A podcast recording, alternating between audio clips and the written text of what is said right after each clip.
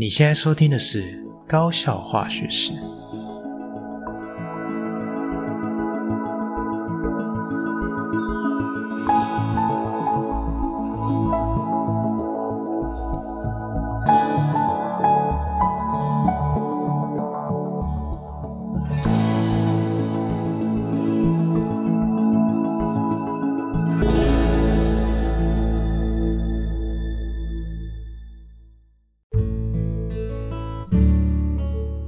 大家好，我是吉米师，欢迎回到我们的频道。好，那过年快到了哦，农历新年快乐！那祝大家龙年行大运。好，那今天呢是一集非常特别的访谈节目，这个是吉米师算是自己超级超级万分期待哈，我已经期盼了，呃，算一算好像已经一年半了，哦的一位特别来宾。那呃，其实呢，这位特别来宾对我来讲还蛮特别的。为什么会这样说哈？因为是。呃，可以说是几乎不认识，嗯，但是呢，是我自己去认识的。好，那。这位神秘的特别来宾是谁呢？好，吉米斯简单跟大家介绍一下哈。这个还记得我们在很久很久以前哈，这个一零八课刚刚开始出来的时候，吉米斯刚好开始这个建立高效化学室。然后一开始呢，节目其实谈了蛮多新课纲的冲击啊，还有一些呃，我认为在教育现场有一点不太切实际的部分。好，那刚好呢，做着做着做着，大概半年。年到诶半年左右吧，哈，就是开始诶在网络上诶流传了一份这个非常惊人的这个一零八课纲观察报告，好，那这个一零八课纲观察报告，呃，一开始的时候是由呃三位高中生，好，他们是这个一零八课纲第一届所谓的白老鼠，哈，那这有两位是这个台中女中的同学，有一位是南投的中兴高中的同学，他们共同呃撰拟了这一份一零八课纲观察报告。好，那当时呢，这个观察报告公告在网络上之后，就引起了这个所谓的轩然大波，哈，好，因为这个是第一次有一个比较完整、比较系统的这个介绍跟分析，哈，包含分析在里面，好，就是针对一零八课纲的一些这个现场遭遇的一些状况，好，做一些这个剖析跟一些建议，好，那这个是学生的观点的部分，那但是呢，呃，刚刚。也听到他们的由来哈，就觉得哎，这个报告真的是很不简单的东西哦。这个吉米斯也曾经想要拜读一下哦，但是因缘际会啦，就是我真正想要去阅读全文的时候，发现这个连结已经失效了哈。但是我又好想要看到全文哦，因为新闻总是会讲的这个穿凿附会，因为不太知道说呃他的这个。揭露的重点啊，或者是说他有没有呃这个断章取义，或者是故意渲染的这个嫌疑哈，所以我自己还是会比较谨慎客观的去看待这件事情，所以我很想要去看学生当初做的全文详细的内容到底是什么，所以我就没办法嘛，我就只好这个呃自己呀哈上网去搜寻到底是谁，然后看看有没有什么管道可以去要到这个呃详细的全文这样。那我就找到其中哦，就是这三位作者的其中一位同学哈。那其中的这一位同学是台中女中的呃人文社会呃资优班的一位同学，哦，他姓廖，叫做廖佑宁同学。好，那。当初跟他接洽的时候呢，也很希望说，不知道有没有这个机会可以跟他们远距访谈一下。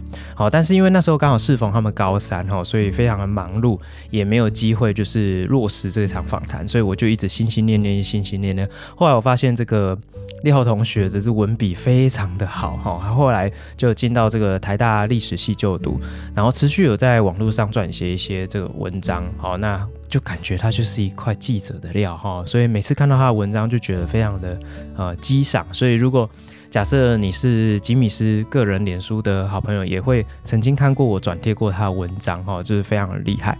那刚好呢，就是要放寒假了嘛，所以我就还是有问一下这位廖同学说：“哎，你最近有空吗？我是真的还蛮想要有看有没有机会可以访问你这样子。”哎，没想到他二话不说，真的是二话不说，立马就答应。而且我才跟他讲说，哎，那我可能明天或者是哪一天可能有空，哎，他二话不说就说，那我明天就可以这样哦。所以你看，这个厉害的人就是随时都是准备好的，哈，没有在跟你拖泥带水的。好，所以我们今天要聊的内容呢，其实也是蛮广的，哈，从一零八课刚一直执行到现在，从他现在呢，身为一个呃大学生的角度再回头去看。他会看到哪些东西，或者是他有哪些不一样的想法？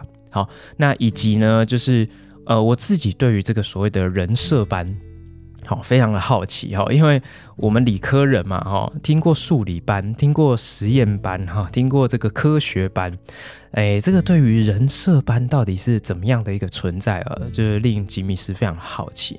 好，那我们今天就请这个廖又宁同学来跟大家介绍这个身为一零八课纲第一届白老鼠的一些想法，以及这个介绍一下什么是人文社会自由班。好，那我们节目开始喽。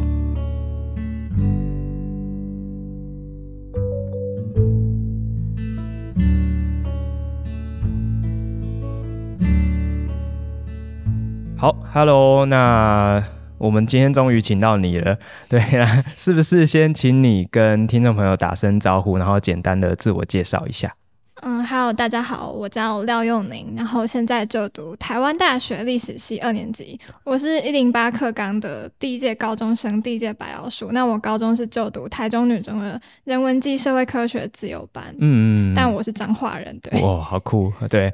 所以我我还是跟听众朋友补充说明一下哈，因为像我自己跟佑宁认识，其实也是蛮妙的，因为我在 很久很久以前，大概一年半前哦，就是看到那个一零。八课纲观察报告，然后就想说，哇，这三位作者真的是超酷的，就想说想要了解一下细节，这样，所以我就主动的在网络上就是。看能不能找到这些人这样子，然后所以我就找到了幼宁。对，那只是因为那时候因为你们刚好也是就是高三要升大一，所以大家也都忙，所以就没有这个机会就是有访谈这样子，然后就是在我心中留下一个遗憾。那今天就是很开心，就是请到幼宁来到我们节目，然后今天最主要想要跟你聊两个部分，就是第一个部分就是想要跟你们聊。一零八课港这件事情对你们呃来说，或者是说呃从你的角度观察有什么特别的地方？然后第二个部分就是回归到你现在是一个大学生的身份这样子。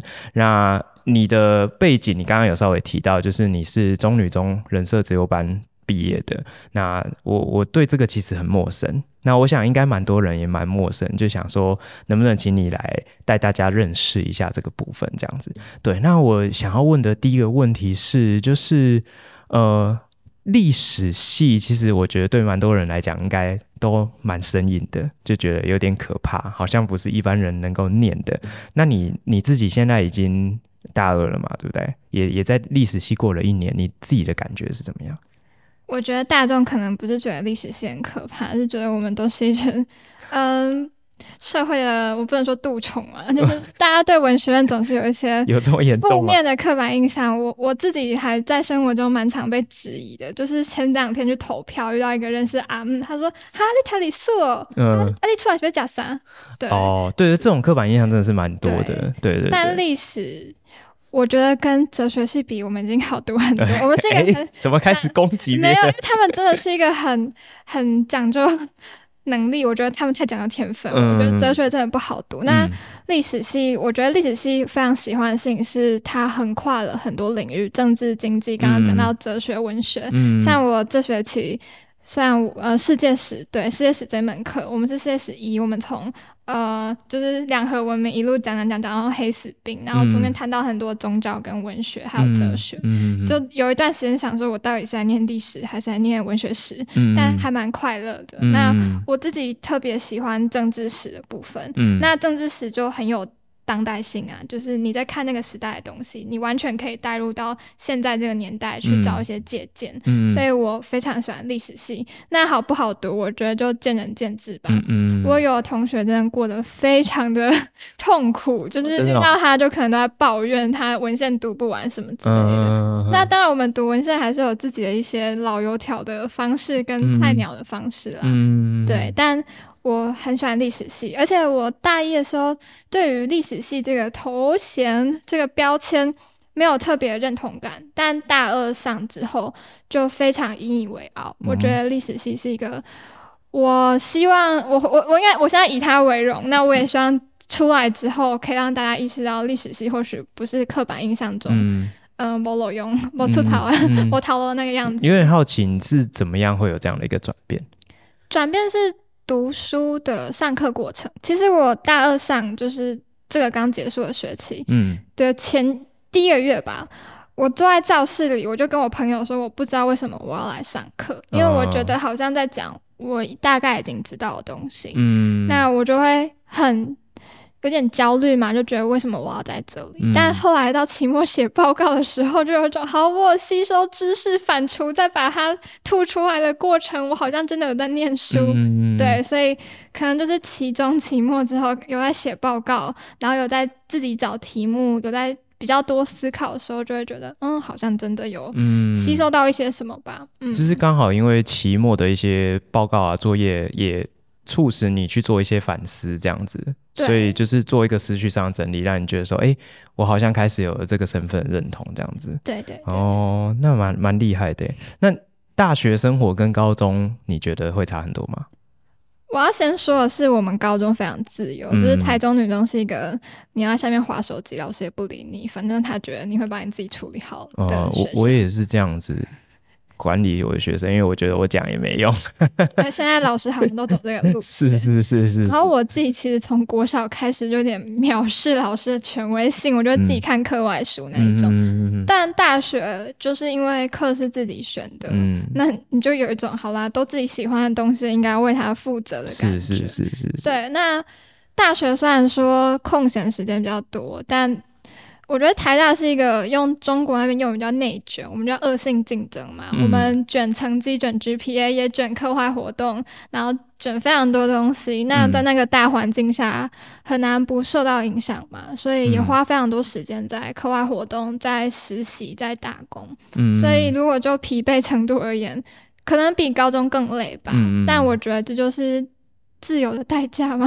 对，这也是你们的选择啦。对啊，对对，对，是是是。所以台大的生活，你说大家的那个竞争非常的激烈，所以你们会明显的到在校园里面会感受到那氛围，然后也会久而久之变成其中一份子这样子。我觉得社群媒体影响比较大一点。哦，大学的人与人的面对面实体交流，反而就还好。嗯，反而是社群媒体。因为我这学期有修传播学，嗯、我们就在那边讨论那个 IG 的问题，就说那些线动啊，在塑造形象什么的，然后大家就越看越焦虑。嗯、我自己是还好啦，就对，嗯嗯，好了解。好，那呃，拉回到我们今天的主题哦，就是因为像我认识你是因为这个一零八课纲的关系，对，那。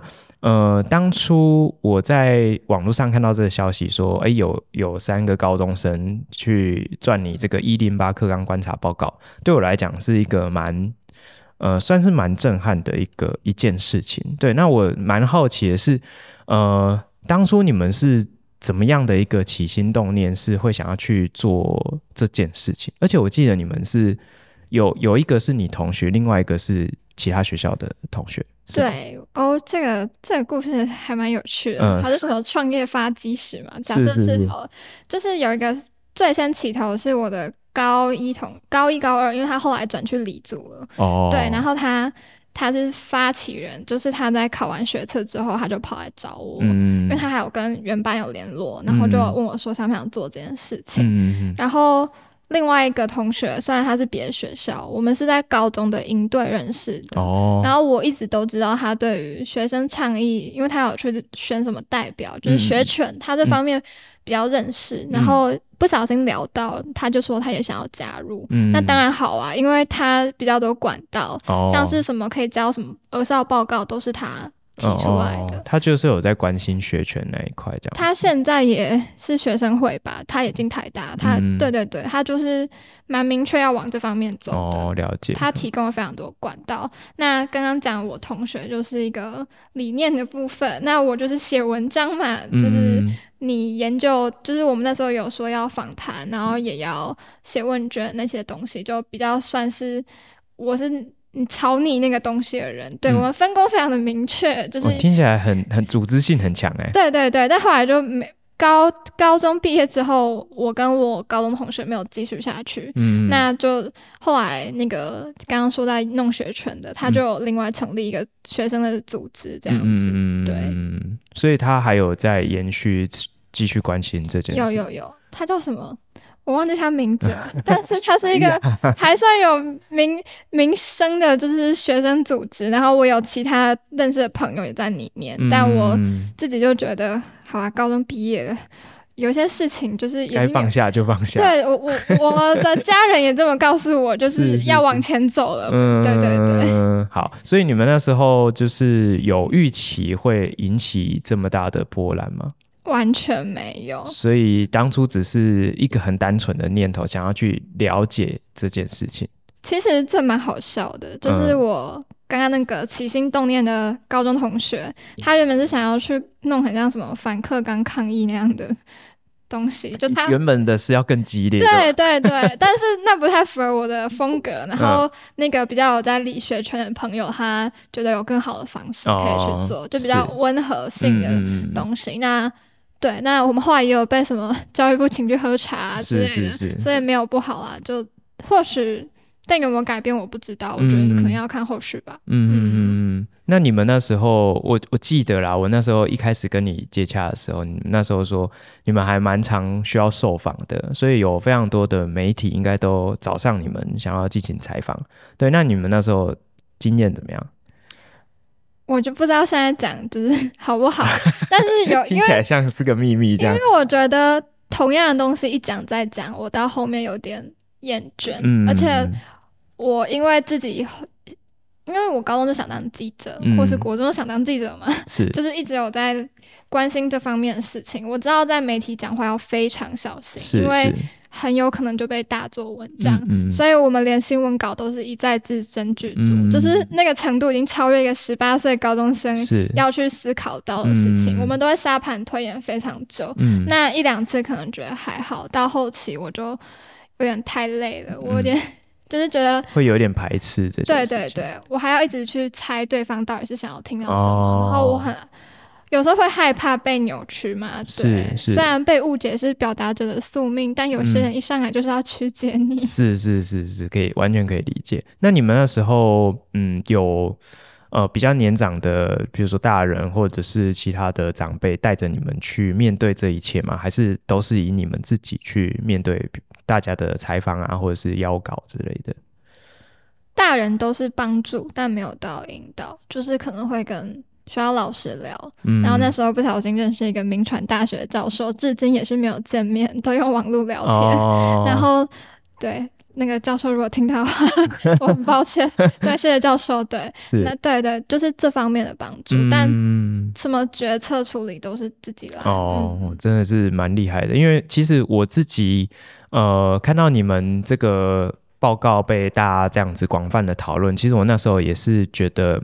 会去思考一个问题，说三个高中生要怎么去面对这一切？因为我觉得，或许包含呃出过社会的大人，他遇到的一些像这样子，呃，可以说是爆红这件事情，我觉得可能不是每个人都可以处理得很好这样子。而且我会比较担心的是，呃，青少年的身心发展会不会因为这样子有一些负面的影响？这样子，对，所以会有吗？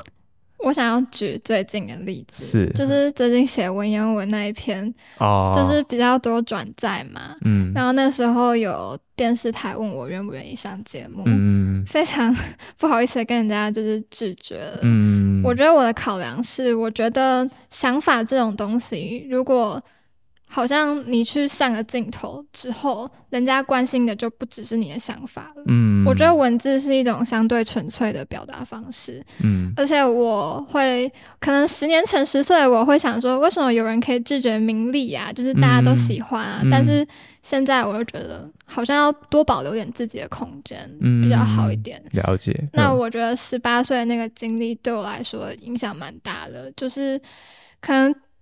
对于镜头，对于一些需要以自己为单位表达事情的事情，的状况就会特别去避免，嗯，就会格外的去小心这样子。对，是因为害怕被断章取义、被扭曲这样吗？还是？我觉得是在给自己保留自由的空间。哦，对，就是反而大家不那么认识你，你讲的东西，他们就是真的认可你讲的话，不是因为你这个人什么事情。嗯，那。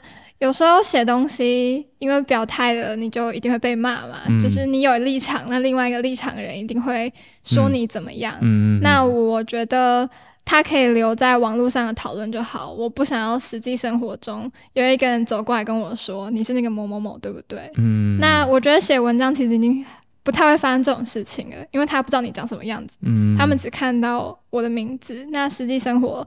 不会有人认识我，嗯、我很想要保留保有私生活的空间。是是了解，有有没有人说过你的想法很超龄？常常被这样讲，因为我我会有一种，我现在在跟你进行这个访谈的过程中，会有一种有一种错觉。就是我听着，因为我会需要听嘛，我就听着听着，觉得我好像在跟一个跟我年纪差不多的人聊天，但是我眼睛前面看到的是一个二十岁的年轻人，就是是一个蛮特别的，对对对。好，那呃，因为我知道说。你们这件这个报告爆红了之后，呃，大家都一直在讨论，然后也非常多媒体在关注这件事情，包包含你说你们有去教育部喝茶，对，对，那这个我我有好奇的是，后续呢，你们应该会是在，譬如说，呃，教育部的一些座谈会啊，呃，长官会跟你们聊聊，我我不知道具体聊什么，但是会跟你们聊聊这件事情，那。你们应该会借由这个机会，想要表达一些你们的诉求，或者是你们想要表达的主要的精神。那我我有点好奇的是，那些长官们，因为我们自己在学校也会知道，说长官们他们做事会有他们的考量，他们的风格，会有他们的一些文化。那我想说，他们对年轻人是不是也是如此？这样，我要先分两个层面讲，一个是我至今还蛮认同的，就是嗯。慢慢找一步步踏入社会后开始可以理解。另外一个是我有点。无奈的部分，嗯、先讲比较正面的好。是正面的是那时候有一个比较执行层面，忘记是科长还是什么的，嗯、他就很诚实的说：“哎、欸，没有，他一开始没有很诚实，是最后被我们逼到急了。他就说，就是教育制度这件事情是多方力量的拉扯。是那我们可能提了一个很理想化，听起来很美好，嗯、但是有另外一派可能分数制度很喜欢联考那派的人，而且那派人非常多，嗯、他们就不会认同我们这样理想的想法。是那他们必须去妥协，做出一个。最平衡的状态。嗯、那我开始大学进入很多团体，开始工作之后，我就完全可以理解他这番话的原因。嗯但是我会觉得，我不会想要骂当初的自己天真单纯，是因为年轻人不是本来就应该有理想吗？是是是，是，是。你怎么可以要求十八岁我就把那个热情就掐熄了？是是是。那另外一个有点无奈的部分是。某一些长官非常喜欢教育我们，哦、就是他们有一套他们自己的教育理念，嗯、然后就会开始说说教式的这样子。我不想讲出这三个字。对，就是什么北欧有多好，美国有多好，什么之类的。嗯、他们希望台湾跟美国一样，台湾跟北欧一样。嗯、然后就听到后来有点。受不了，就是台湾就是台湾呐、啊。嗯、那刚刚那个科长在那边说他执行面多难过，然后你们上面这些比较大的长官又说你们希望台湾跟北欧跟美国一样，嗯、想到嗯，果然就是这样一来一往，又更能够体会那个科长的无奈。对对对，就是拉扯力量，我感受到了。是是是是，所以其实当下是很复杂的。呃，就是你们感受到的资讯跟你们接受到的情绪，其实是蛮复杂的，蛮大量的。呃，那觉得会对你有什么影响吗？想事情的时候会想的比较多一点，会就是一直到今天想事情都想很多，嗯，然后越来越排斥精英这个头衔。我现在非常排斥，是我还有我没有很喜欢台湾某一些人，他们会一直说。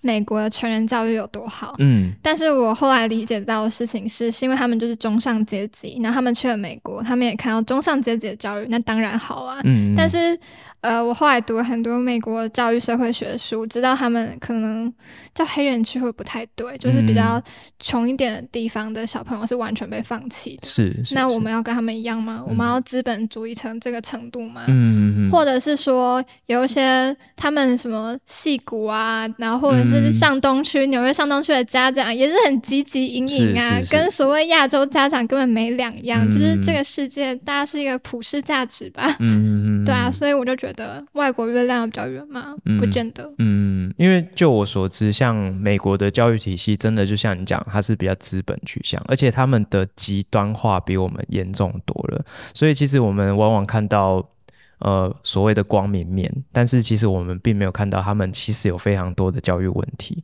其实，在他们不只是底层。他们包含像中间阶级的，完全都是崩坏的状态。像我，呃，前上个月还是上上个月，我有一个大学同学，他现在已经都在美国发展，然后他也是美国公民了。这样，那我们他就刚好回来台湾办一些事情，就有见个面。那我就跟他聊，因为他也知道我在学校嘛，所以他就在跟我抱怨说，现在美国的。公立学校完全不能读。他说，美国的公立学校都被很多的政策说要教这个，要教这个，这个可以教，这个不能教，拉扯得乱七八糟。他说完全没办法读，而且非常的混乱，就是里面学校的状态是非常的混乱。他说你很难想象那个有多混乱，然后他们的师资也非常的不稳定，所以所以他们就只能选择把小孩子送去私立学校。那他就是一个所谓的高阶工程师，所以他有这样的能力可以送小孩子去私立学校，所以他就反问说：“那如果不是像他们这样的社会阶级怎么办？”对，所以其实有时候真的啊，看多了就会知道说，其实不是像 那些人讲的那样，就是那那般的美好这样子。对啊，那回到新课纲，就是因为现在也 run 蛮久了，今年已经一一二年、一一三年要。即将踏入下一个学年，那这个新课纲的毕业生，你是大二，又有大一，那你的上面有旧课纲的大三、大四，你自己在大学里面，你有观察到说，所谓新旧课纲的学生特质上有什么不一样吗？我觉得没有耶，我觉得可能第一届大家不是瞎忙吗？根本就看不出来吧，就是。而且，嗯，我之前有跟一个还蛮要好的大学老师聊过这件事情，他自己觉得学生素质蛮 M 型化的。哦，对对对，对。那我希望我是不让他失望的那个。嗯，其中的某一个高峰这样。对，那他他自己是这样讲。那我甚至有时候觉得。进台大都是偏差值啊，是是是，就是进台大什么都是名校出来的小朋友，嗯、那些小朋友你就算给他国立编译馆的课本，嗯、他们还是可以活得很好吧？嗯、那他们很会发言，很有想法，根本就跟课纲没有关系啊。是，他们是因为他们本来就有那个家里的资本跟那个培养出来的能力，是，所以我觉得就是课纲一个制度好或不好。不应该看最上面那群人，嗯、一定要往中间那边看。是是是，对啊，所以我觉得这件事情，我很诚实的说，我在台大没有感受到。嗯，好，所以这件事情问我比较准，老师比较有权威性。也不是啦，就是因为像我我我刚好我服务的学校就是一个像你讲的非常中间的学校，我们在北北基的所有的公立学校的排名里面，大概是后三分之一，所以它大概就会是在所有的平均值的。那个中间的位置，因为后面还有一些就是念职校的同的朋友，所以我们同事们或者是我们自己在这个这几年去看到很多的学生样貌的变化，其实非常有感。就像我们一开始见面的时候聊的时候，就是非常有感。但是这件事情其实。不能有时候啦，我在网络上蛮常看到有一些不同的立场的人在讨论，他们会说，呃，什么什么什么事情，就是因为你看新课纲都在乱搞。那但是有些人就会说，什么什么事情你不能只看新课纲，因为它有很多的原因，可能是有很多的其他的因素造成的。好，那譬如说我举一个例子，比如说学科能力的下降这件事情，比如说像我是教自然科的，呃，几乎百分之应该有。八十以上的老师都在感叹说，学生的基本的数理能力是下滑的。那这件事情就很多人就会怪罪说新课纲。对，那我我也不能否认说这一定会有影响。但是你说完全是因为这个关系嘛？会不会有三 C 产品的影响啊？或者是有其他，比如说呃，这个经济改变、家庭背景的一些变化？所以其实我觉得事情很复杂，不能说非常的直观，就是说哦，什么事情是因为课纲的关系，什么事情又是因为课纲的关系？所以我觉得呃，大家其实讲的都有道理，就是好像没有办法很。直接的关联性就是因果，就是直接这样确定这样。那你刚刚有提到说你在台大，其实你看不出来有什么太大变化。那这个是各个层面都是这样吗？有没有什么比较细节的特质？比如说，嗯，所谓素养呢？对，因为新课纲的一个亮点就是说素养导向，你觉得会比较有素养吗？我觉得如果真的要讲的话，我们可能比较会做 PPT 吧。啊，对吧？因为那个就是学习历程档案，学习历程档案，其他不论，那个文件制作能力，真的就是带给大家非常大的 帮助嘛。啊、呃，就是一些练习的机会，被比例出来了。是是是是是，对对对，对。那这两届，我不知道你有没有关心你的下面的学弟妹，他们也是跟你一样这样子。对他们。可是我下一届学弟妹跟我要好的都很乐天派，就是他们就是快乐到一个我都不知道该说什么程度，所以我我觉得每一届个性可能不太一样吧。像小我两届，现在高三要准备考学测的届，我的高中学妹他们就非常的忧郁，嗯，就是我觉得每一届都有一个文化哦，对，的确就是每一届他们的，我觉得每一届很很特别，这个这不知道跟生肖到底有没有关系，就是每一届的个性真的都不太一样。对，就是真的是会有起有伏，就是有起有伏，真的每一届个性，然后表现特质，真的会有点不太一样。我觉得我们这届特别的宽容大量哦，真的。我觉得我们这届常常有一些事情，别届会生气，我们说没有关系。哦，我觉得可能是新课纲带给我们的影响吧。好，那就延续到我们刚刚提到的这个就是变化的部分，因为像。新课纲它非常的强调一些它的所谓的亮点这样子，那呃撇开那些口号啦，撇开那些就是呃很多教育部的宣传的内容，那我自己的理解是，我觉得新课纲它想要凸显的主要有三个面向，第一个就是他想要重视学生的学习的轨迹，就像你刚刚讲的学习历程档案，那第二个就是他想要赋予同学在这课程的安排上更高的弹性，然后第三个就是要培养所谓的自主学习能力。对，我想你们当时我在写这个一零八课纲观察报告，这也都是你们呃，就是分成不同的章节去讨论的内容，所以我想你应该是非常了解这个部分。那你自己觉得，对你自己而言啊，你觉得这个对你的相关的能力的养成有有真的有呼应到吗？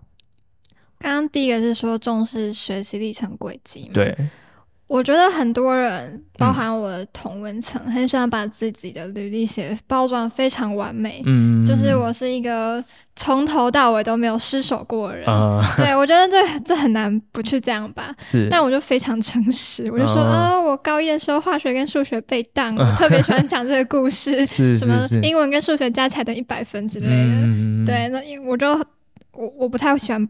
也不擅长包装自己，嗯，我不知道教授到底想要看到什么样的人，他们是想要看到完美都没有失手过的，还是呃，就是很做自己？但是做自己本来就不是为了取悦他们，嗯，所以我就我自己是想说，你都跟我说我要诚实写轨迹，那我就诚实给你看我，我、嗯、我到底过了就是多么跌宕起伏这样子。嗯，那培养自主学习，其实我一开始没有做的很好，嗯，我不太知道要生出什么样的东西。是。但后来发现，那就自己开心就好吧。嗯，就像是疫情期间，我高二升高三那个暑假被隔离，是，那我们就回家嘛，就开始疯疯狂看电影，线上课程开两个视窗，一个上课，一个看电影。你好诚实啊。看了二三十部电影，就统统写累积心得，每一步把它弄成一个自主学习，就说这是我自主学习计划。哦。那我就觉得没有不行，嗯，但是说实话，我自主学习都是在课外时间做的啊，我也没有在那个。表垫一两个小时内去做那件事情，嗯，没有，你还是在课内，就是在上数学课什么之类的。那个他可能不太想听到这个部分，对，所以我我也不知道这个一个礼拜一两个小时真的够吗？我不知道。嗯，还有说课程弹性，因为我们是自由班，我们课表跟别人不太一样，嗯、但是选修确实变多了吧。嗯、但如果要我说，他真的想要做这样的事情，他应该要把每一科通都减少，是然后都留半天，就是。每就是一到五，然后每个下午就开始叫学生自己去做自己想要做的事情，嗯、那那是最理想的状态吧。嗯、因为像我爸他自己是国中老师，他说应该要通通改成社团时间，他们去做他们想要的事情。然后那个那个考不好就说你被褫夺你的社团时间了，你要来上补救教学。是是是是是是，这个嗯，看来你爸也受过很多伤害，他可能也不太想上。是是是是是，所以呃，你刚刚。讲的比较多是呃，在高中端的现实面，那你觉得这些能力有让你带到大学来吗？这些能力嘛，重视好，刚刚讲到说非常诚实的面对自己人生中每一个嗯跌倒的时刻，是啊，因为我觉得。台大是个大家太喜欢包装自己，然后太喜欢营造形象，就是我要毫不费力才可以显得，就是他们连完美到那种不费力的完美，就觉得好假、嗯、哦，真的吗？对，然后都他们台大真是一个我不知道该怎么说的地方，但有好有坏，有那种就是很很不错的朋友，是是，是，但我自己就不是啊，我就是哦，我跌倒就是跌倒，嗯、然后我还可以把我跌倒讲的很好笑那种，嗯、那。安排自主学习，我觉得大学吧就是一个很多时候都在自主学习的时候嘛，嗯嗯、就是教授上课只是给你一个方向，那课后你要读什么书是你自己要去找的。嗯嗯对，那我还是很爱看电影啊。是是是，不过我觉得讲起来这好像。也不是什么课纲赋予你的，好像本来就是你个人的学习的特质，或者是你的学习的习惯跟态度。我觉得比较像是这样。我觉得是啊，是是是是。所以，因为像我对对，的确就像你讲的，这是一个偏差值。因为像我自己的学生，我就会觉得他们就是往呃比较负面的方向去偏差，就是。这些弹性给他们之后，我觉得他们最大的问题，第一个冒出来的惊叹号就是我现在要干嘛？对，然后接着问号就是我到底要干嘛？所以他就会完全的迷失方向。我觉得对他们来讲，给他们很多的弹性，但是呃，我觉得这个东西像现在有一个一个制度叫做课程咨询教师，我想你也知道。但是这个东西说实在的，我自己也担任过这个角色，我也觉得这个角色就是。非常的鸡肋，就是废废的，不知道在干嘛。对，就是我们的角色，就是说我们要去字面上啊，就是我们要去引导学生去呃选择正确的这个学习的规划，你的这个课程的安排。但是现实层面有很多不得不，那我们也没有什么太多的时间去陪伴孩子去做这样的规划，所以其实我们也只是。呃，现实的世界是我们就是在学期初或学期末就讲一下，哎，下学期有什么课可以选哦，啊，记得要去选哦，啊，什么课只能谁谁选，什么课只能谁选，啊，不要选错了，就这样结束了。我们的角色就是这样，就是有点扮演那种呃课程介绍的人啊，但是你说要到课程咨询教师原来的赋予的那个背后的意义，我觉得那还差太远了。对，就是嗯，现实跟理想果然就是还蛮大的一段差距，这样子，对啊。那嗯，我我不知道，像你刚刚有提到说，你们写新课纲观察报告的三位成员，其中有一位还是在学学权的这一块努力奋斗。那你像你就是 let it go 这样子，我还是你有有持续在关心吗？我会关心，嗯，就是看新闻的那种，因为因为我现在在。网络媒体实习，所以我的关心应该是蛮大的关心，哦、就是因为我接收新新闻的速度非常快嘛，嗯、那我可能每天真的花很多时间在找这个新闻的各方意见，嗯、然后自己也会产出自己的东西去带，就是自己自身观点这样子，哦、所以我的关心就真的比较偏媒媒体新闻方面的关心这样子。嗯、所以，所以你是需要去做一些研究，然后写一些评论这样子。嗯，因为我现在的工作。实习工作就是写稿，嗯、然后我非常喜欢写文章，嗯、对，然后我也觉得这是我成就感来源。嗯、那如果刚好这个新闻是我觉得我有经验的，我可以说两句话的，我就会写。像上次那个文言文事件，嗯、就是，呃，对不起，他刚好讲到我的高中的部分了，我就觉得，哦，应该还是要讲一下，就是以正视听这样子。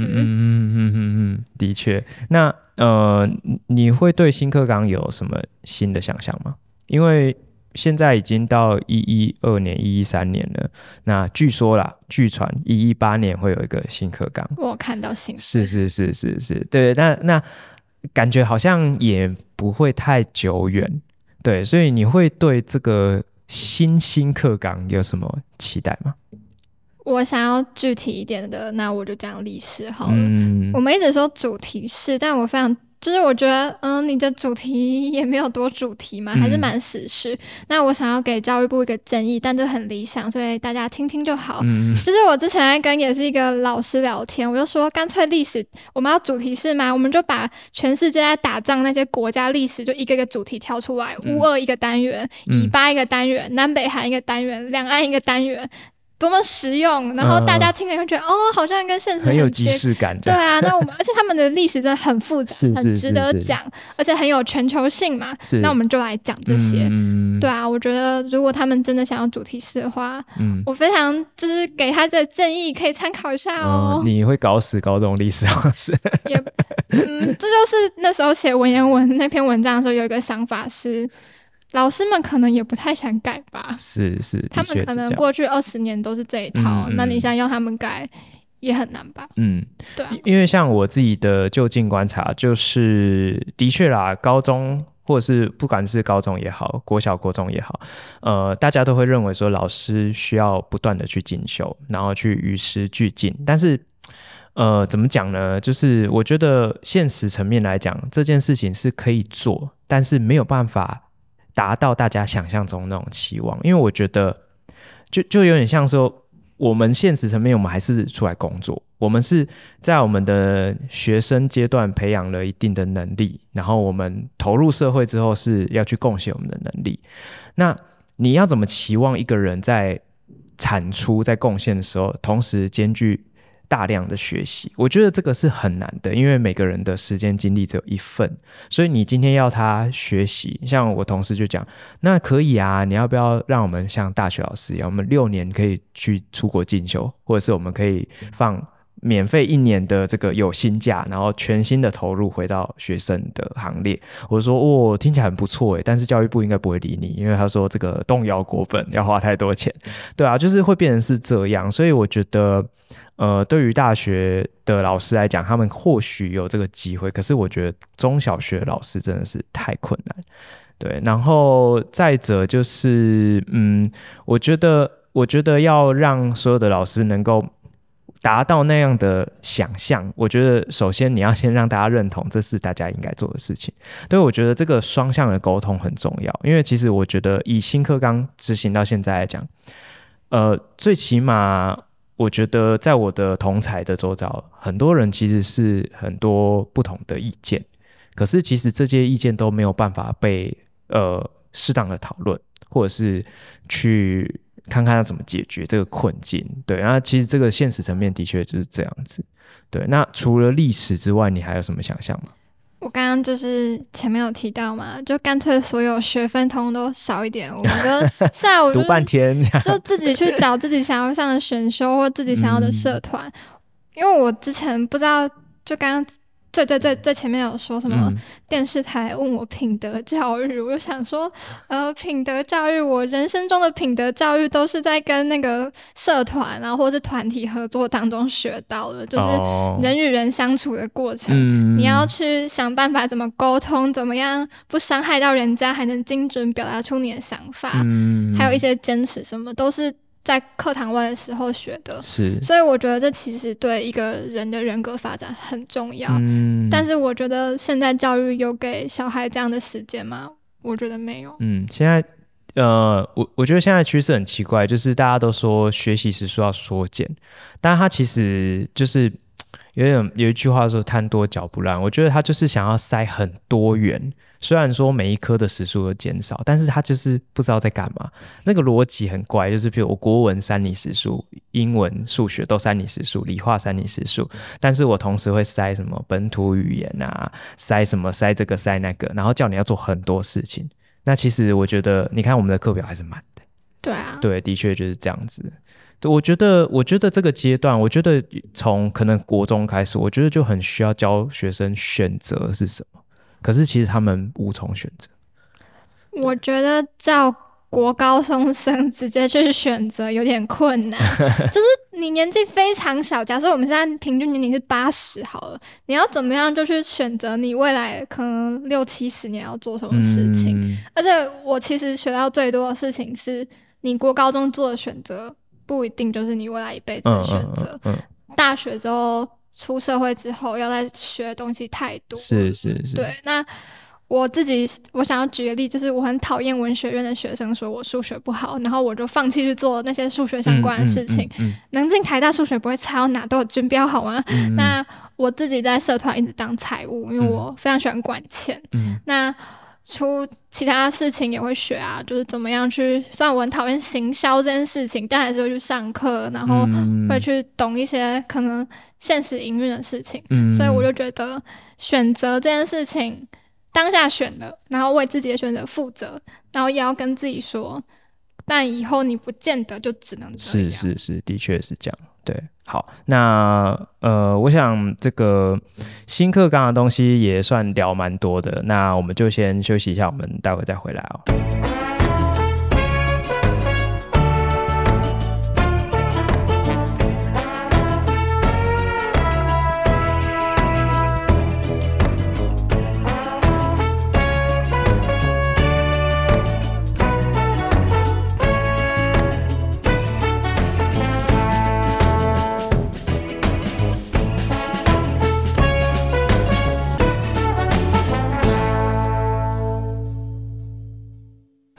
我们回来了。那我们刚刚聊了非常多这个新课纲的东西，我觉得好像有点沉重哎，因为 感觉虽然我们要尽量正向一点，但好像不知不觉就会比较负面，这样不知道为什么。好，那我现现在第二个部分想要跟幼宁聊一下，就是人设自由班，因为这个东西对我来讲真的非常的新奇。对，我也是看到你念这个班，我才知道世界上有这个班。那你你自己以你自己的。认识全台湾有开这个班有哪些学校？好，这是一个也很沉重的故事哦，是是。对，原本就是最开始是北一女跟建中是人设自由班，是。然后后来一零八课纲之后，我们学校原本是语文自由班，这个大家比较认识。嗯、然后我们那时候是有语资跟人设实验班，嗯，但我们就说要因应一零八课纲，我们就把。语资废了，然后人设变成人设资，那张女也叫人设资，但我那时候去问了南部的同学，他们还是叫语资。哦，然后一中中一中好像也叫语资，嗯，但是其实我们做的事情蛮大同小异的，我们上堂课差不多，就是高一的时候跟你讲研究方法，怎么做研究，研究伦理是什么，怎么拟架构，然后你可以用。呃，什么样的方式去做研究？这样什么质性量化，然后还有社会性科学、嗯、社会科学导论，就是社会学、经济学、政治学，跟你介绍一遍，嗯、就是非常浅谈。嗯，还有一些经典导读，深入一点，拿那个学门比较有名的入门的书来跟你介绍。那高二就会要你去做一个小小的研究，现在看着很幼稚的研究，但就是练习啦，是是是是是是。对，那大概就是这样，这就，就是我们。的，我觉得其实还蛮有系统的，是，但是，嗯，建中跟北一女好像前年的年底的时候说他们废了，嗯，对，那我好像看到你还有为此发一篇文，这样，呃，是被问说能不能写，好，当然好啊，毕竟是局中人嘛，怎么能不写呢？是是是，对，那我自己觉得我们学校的台中女中会一直保留，是因为有几位老师很珍惜，嗯，对，很珍惜这个班，应该要。继续下去，那我自己也觉得这个班蛮好的啊，就是社会科学真的议题太广了，是是，那能够让一群可能高一的时候有一点兴趣，然后想要逃避数理，啊，我没有我没有到那个程度，因为我最后发现终究要面对，是是是对的人，然后他们就进来后就受到这个训练，读非常非常多的书，然后一再的练习怎么做研究，我觉得蛮不错的。嗯，那我我。呃，有点门外汉，想请教一下这个，因为你刚刚有说人设班，其实有很多的学校是从呃语资班，不管是分离出来，或者是说演变而来。其实，其实我这样听起来，我不太清楚说它跟语资有什么具体上的不同。没有，只有名称的差异。我有跟南部的同学聊过，是他们叫语资嘛？他说因为。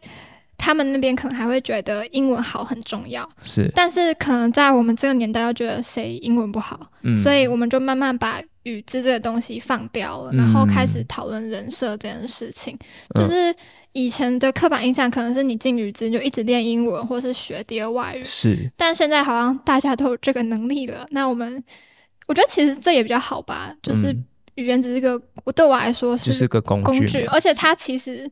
也是人设的一个面向啊，我们那边还是有人做文学的研究，做语言学的研究嘛，嗯，嗯，所以他就可能就是变成人设班，我觉得也没有不好，嗯，所以所以说其实有很多的所谓的语资班，他们其实骨子里还是呃重点还是放在很多的这种这种呃社会科学的养成训练。我觉得他们可能也会跟刚刚上半段讲的，他们可能什么都有了吧，就英文也要上很多，嗯、然后这个也要做，听起来好累。对，但我们是没有，我们英文没有上很多，我们学校还蛮就是根据规则走的这样子。嗯，所以中女中就是没有语字班，就都改成人设班。就我这届开始。哦，了解，哇，真的是蛮酷的。好，那呃，因为你刚刚有提到说，呃，建中北一女。把人设班给停掉，这有原因吗？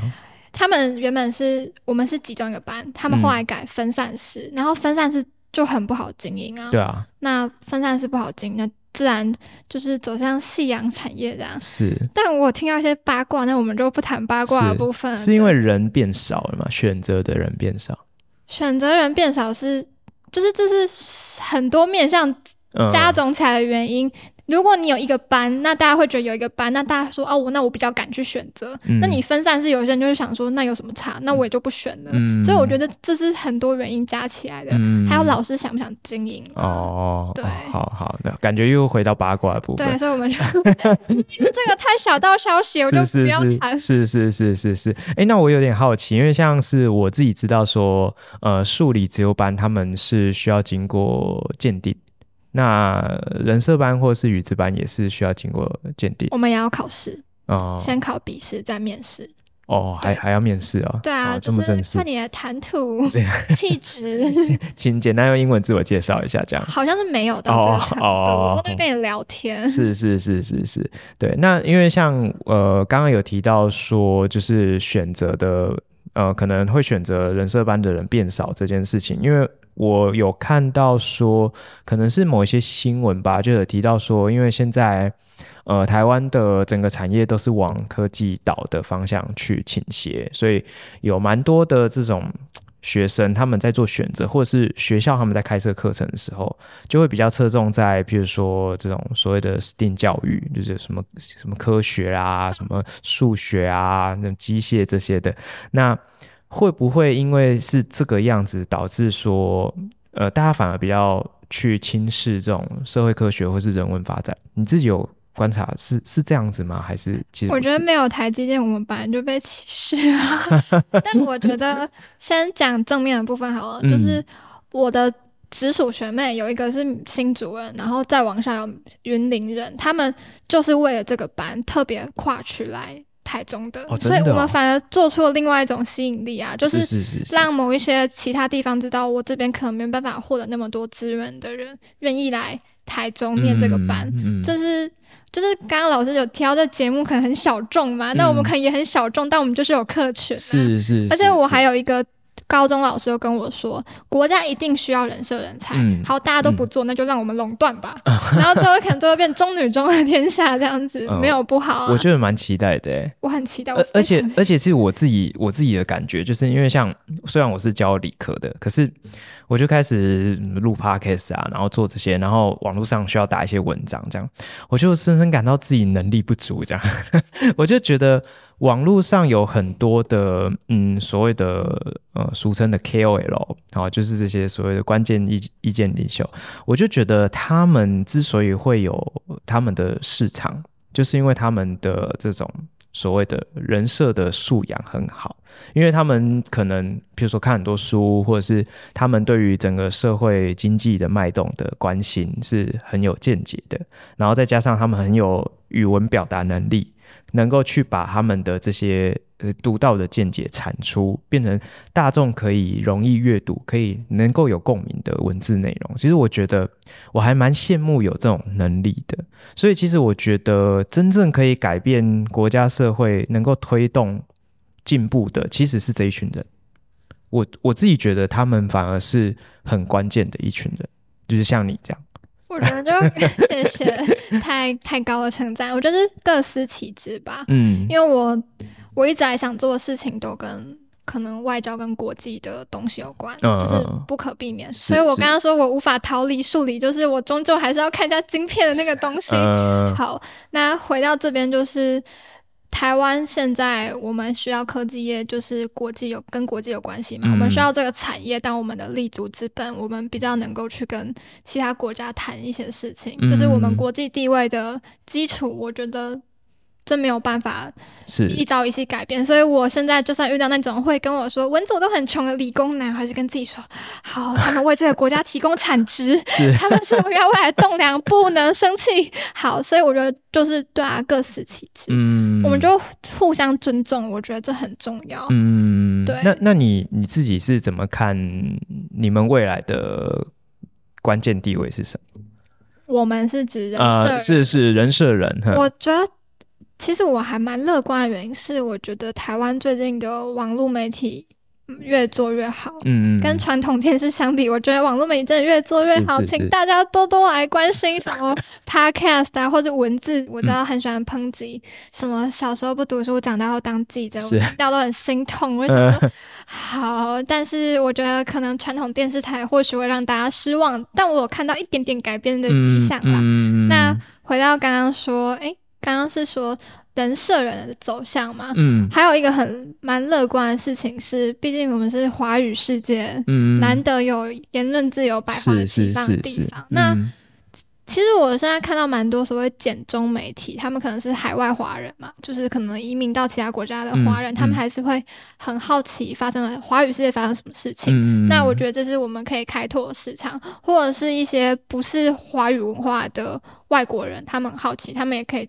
透过台湾去了解华语世界，所以我觉得我们可以做的事情非常多。是，是对，而且就是不是有故事吗？什么看到那个地方都没有穿鞋子，嗯、有人觉得这边没有市场，有人觉得哦这是大市场，因为我可以卖很多鞋子。嗯，那我可能就是后者吧。嗯，我我觉得你还很有国际观诶，被迫有国际观，这个年代。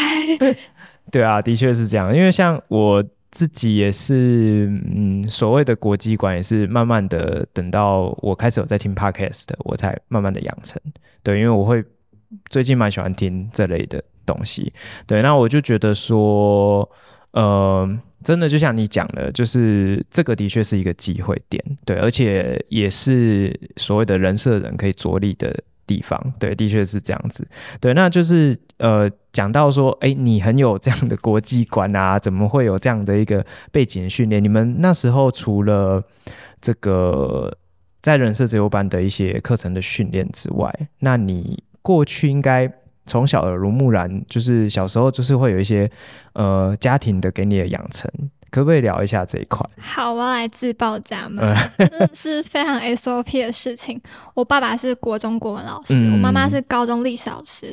我们家小时候没有手机，也不看，也不太看电视，就是我们是被限制的，只有吃饭时间可以看新闻。是，所以其他时间就是看书。嗯，我家书非常多，我妈对于买书这件事情砸钱毫不手软。嗯，所以我很小就开始看书，但是我看的书可能有点像是现在就是被诟病的什么中国化那些东西。嗯、我看。看了非常多中国历史，我到现在还是对中国历史非常感兴趣。嗯，然后文学，我很小就看完，我国小就看完金庸，小二就看《红楼梦》，小三看《金瓶梅》这种东西，太太夸张。就是我很喜欢看书这件事情。是。那我国中的时候就去图书馆当志工，我就把那边小说通看完这样子。哦。我非常喜欢看书，我到现在也还是有看书的习惯。对。嗯，所以你等于是从很小的时候就开始养成大量阅读的习惯。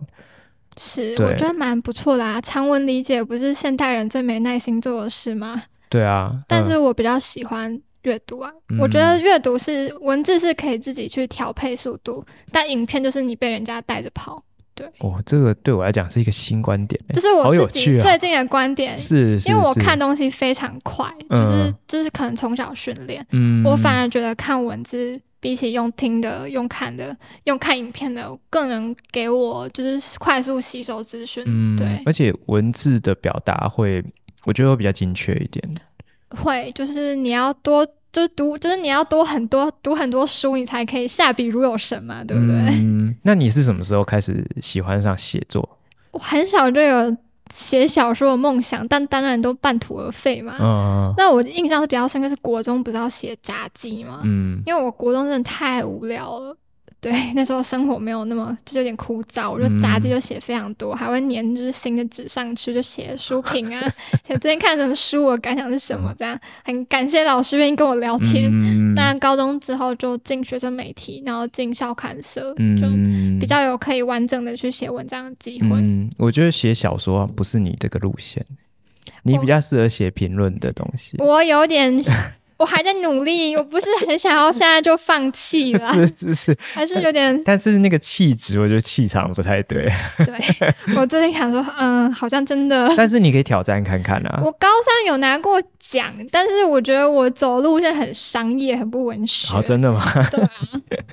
哦，好，那呃，你你的印象中，你觉得我们刚刚聊很多人设班的事情，跟人设的养成教育，你觉得你觉得在你的啊，我们先不要讲大学，就是你的中中学的学习历程中，你觉得你走这条路有没有遇到什么你觉得瓶颈，或者是你觉得最困难的部分？我觉得都还好，原因应该是因为我爸妈自己就是你底子好，这样他们他们应该是被纵容，就是父母没有什么意见，他们觉得想好就好，嗯，然后你喜欢做，那你有做出一点成绩，他们都没有意见，我觉得这个最重要哦。然后接下来就是。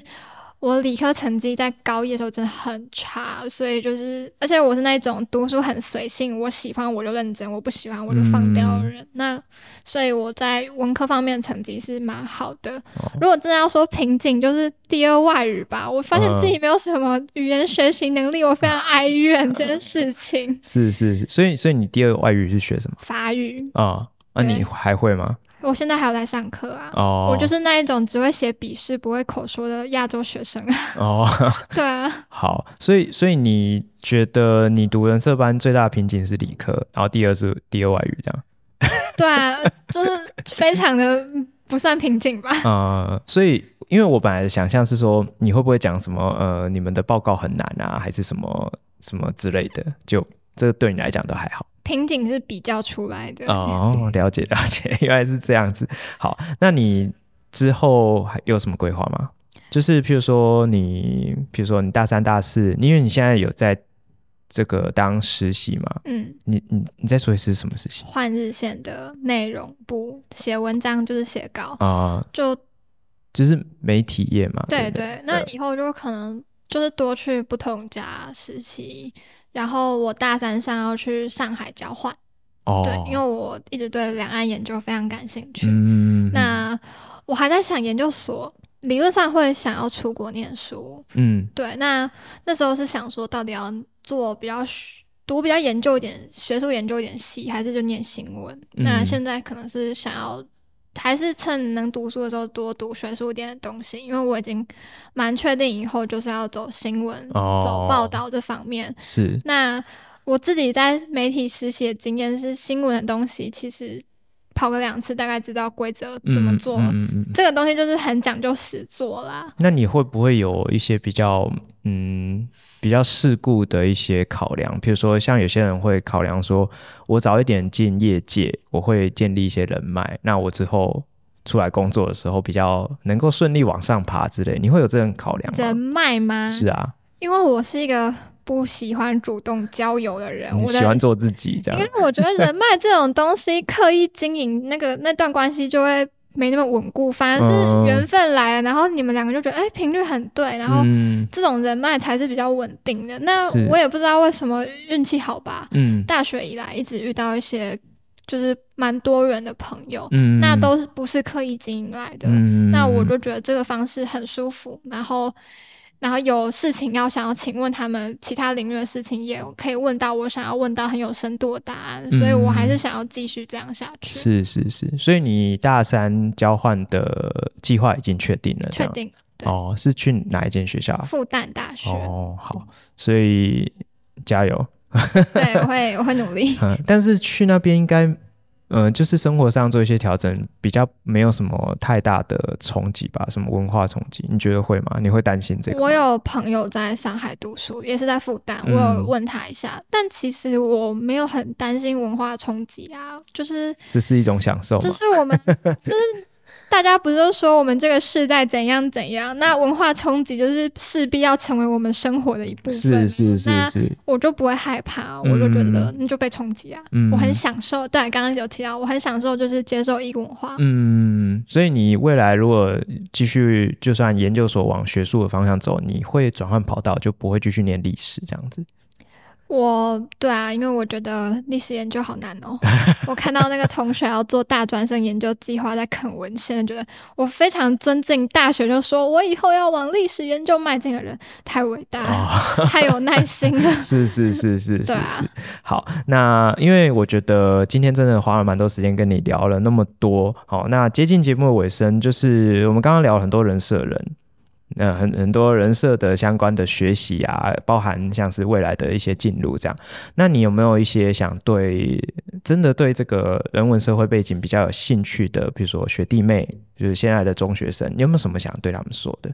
好，或者甚至他爸妈，他爸妈，因为我们听众其实很多是家长，尤其是妈妈。讲爸妈好，好，好，好，好。因为我觉得我爸妈的方式非常有趣。哦，我们前两天才聊，嗯、我说家长真的不要。太过进入小朋友的生活，嗯、因为你不可能就是就是帮他管一辈子，啊，他迟早要自己走出来面对这个社会。嗯、我爸妈对我的方式就是，大学毕业后自己要就是你要自己吃自己，我们只养你养到大学毕业，所以你要念什么系我们都不在意，你要自己自寻生路，嗯、这样子。所以我觉得蛮好的，啊，就是、嗯、就是有说好，而且我觉得。有时候你越管，反而越容易出叛逆的小孩会越难过，嗯、所以我就觉得尊重当事人的想法是最重要的。当事人，当事小朋友啊，是是是是。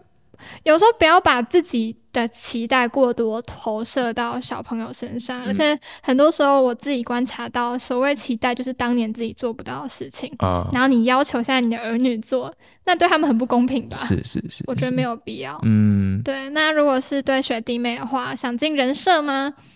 嗯、呃，一就是我觉得被社会轻慢是我们的机会成本，我们也要。肯定我们要帮那些东西合理化，嗯，但这个是很难逃避的事情。嗯，那我觉得就是做好自己，不要害怕说别人对你说怎样。因为我之前高三上大学给自己的期许就是，就算我是历史系，嗯，你看到我这个人，你也不能否定我什么。嗯嗯，对，我觉得那是自己的能力。然后不要再说什么我是文学院，我数学很烂，科学很差。就是这个时代，就是你要一直去学习，然后你不要。放弃任何就是学习其他领域事情的机会，然后就是我觉得还是要在进去之前先大概有个方向，说我想要学到什么吧，就是有一个方向，但还是保持弹性。我知道这很困难，嗯、但是人生本来就很困难，人生没有简单的事情。是、是是是是，好，那真的是非常谢谢你今天来。那。我们今天上了这一集啊，应该我预计啊，应该是在过年附近，所以你要不要跟大家说声新年快乐？新年快乐！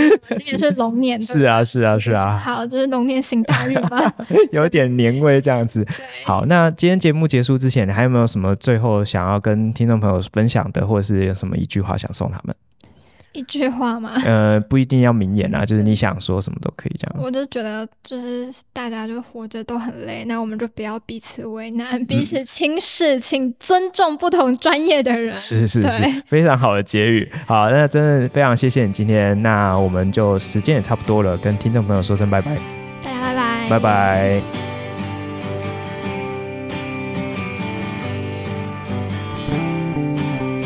高校化学室，谢谢有你陪伴我们到最后哦。我们在每个礼拜的节目都会和大家分享高中校园的大小事情、教育时事，以及一堂不一样的化学课堂，还有在节目的尾声也会和大家分享一则与生活相关的科普小知识。节目里面呢也会不定期推出系列专题，还有一些特别来宾的访谈哦。那如果期待下一次的节目，也欢迎订阅我们的频道，多多分享给你的好朋友。那我们就期望下次空中再相会喽，拜拜。